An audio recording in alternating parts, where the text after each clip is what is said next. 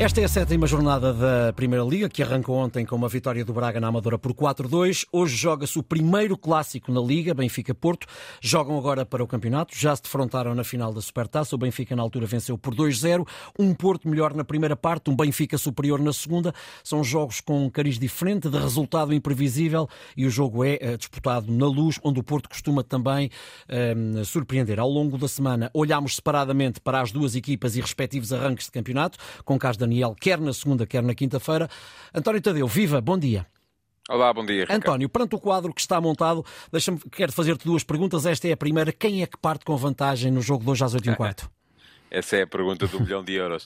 Uh, olha, eu acho que o jogo da Supertaça foi uh, muito emblemático daquilo que as duas equipas valem neste momento. É que ambas têm argumentos fortes para apresentar e o Porto, na altura, apresentou-os na primeira parte, o Benfica apresentou os seus na segunda mas ao mesmo tempo ambas têm também alguma têm dado nota de algumas dificuldades. Nenhuma delas foi inteiramente convincente neste percurso até aqui e vimos nessa altura uma primeira parte fraca do Benfica, sem capacidade para fixar referências no meio-campo ofensivo e uma segunda parte fraca do Foco Porto, sem capacidade para ir à procura de, eh, de pressionar a saída de bola do, do adversário.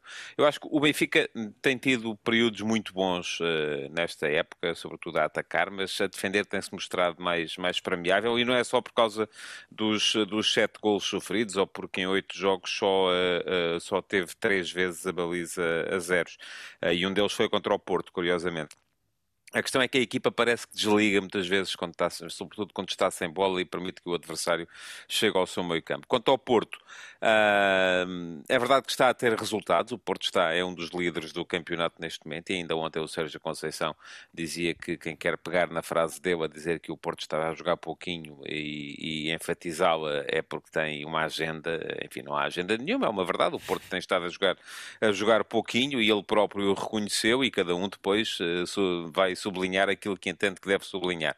Mas eh, quando nós pensamos naquilo que é a, a, a matriz deste Flóculo Porto do Sérgio Conceição, pensamos geralmente numa equipa que hum, que é super agressiva no último terço uh, do ponto de vista defensivo, uh, que é muito pressionante, e foi isso que fez com que o Porto uh, mandasse na primeira parte da Supertaça.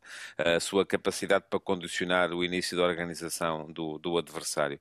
Ora, aquilo que é extraordinário é que neste momento, se olharmos para os números do campeonato, o Porto é apenas a 14 quarta equipa com mais recuperações de bola no meio campo ofensivo. Esta é uma tabela que é liderada pelo Benfica. Pior que o Porto, só o Boa Vista, o Farense, o Famalicão e o Moreirense. Portanto, o Porto está a fracassar naquilo que era a sua, a, sua, o seu DNA. E isso tem estado a custar depois à equipa a sua capacidade para se impor nos jogos. Hum, nós estamos na sétima jornada. Este jogo pode deixar alguma marca, António, perante o, o, o resultado ou não? Aí deixa seguramente. Eh, a, a, ideia de que é muito cedo no campeonato foi ontem, aliás, desmentida pelos dois treinadores.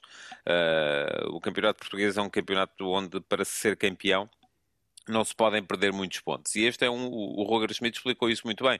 Este é um jogo em que uh, não só se podem ganhar três pontos, como se pode impedir o adversário de ganhar pontos. Uh, portanto, é um jogo fundamental. Uh, repara, tive a curiosidade de ir ver, neste uhum. século, em 23 campeonatos, só houve dois campeões que perderam o primeiro clássico da, da época. Portanto, estamos a falar de uh, uma percentagem inferior a 10%. Uh, eh, e, curiosamente, esses dois campeões, que foram, e posso dizer quais foram, o Benfica de Trapatoni em 2004-2005 e o Benfica do Rio Vitória em 2015-16, foram dois campeonatos completamente anómalos porque essas equipas do Benfica não só perderam o primeiro clássico, como perderam também o segundo.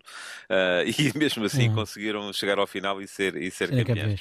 Uh, não, mas é muito importante o dar uma afirmação de força na primeira vez que dois candidatos, uh, enfim, já podemos considerar o Braga candidato, mas estamos a falar dos três mais tradicionais, uh, se defrontam, é fundamental e, em contrapartida, dar uma demonstração de fraqueza pode atrofiar uma equipa daqui até ao final da época. Obrigado, António. A ver, vamos depois das 8 e um quarto da noite.